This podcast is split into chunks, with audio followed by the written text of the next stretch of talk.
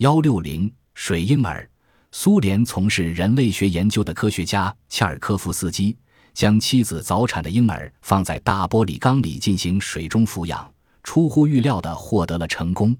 这个世界上第一个水婴儿，如今一九九一年已是十八岁的大姑娘了。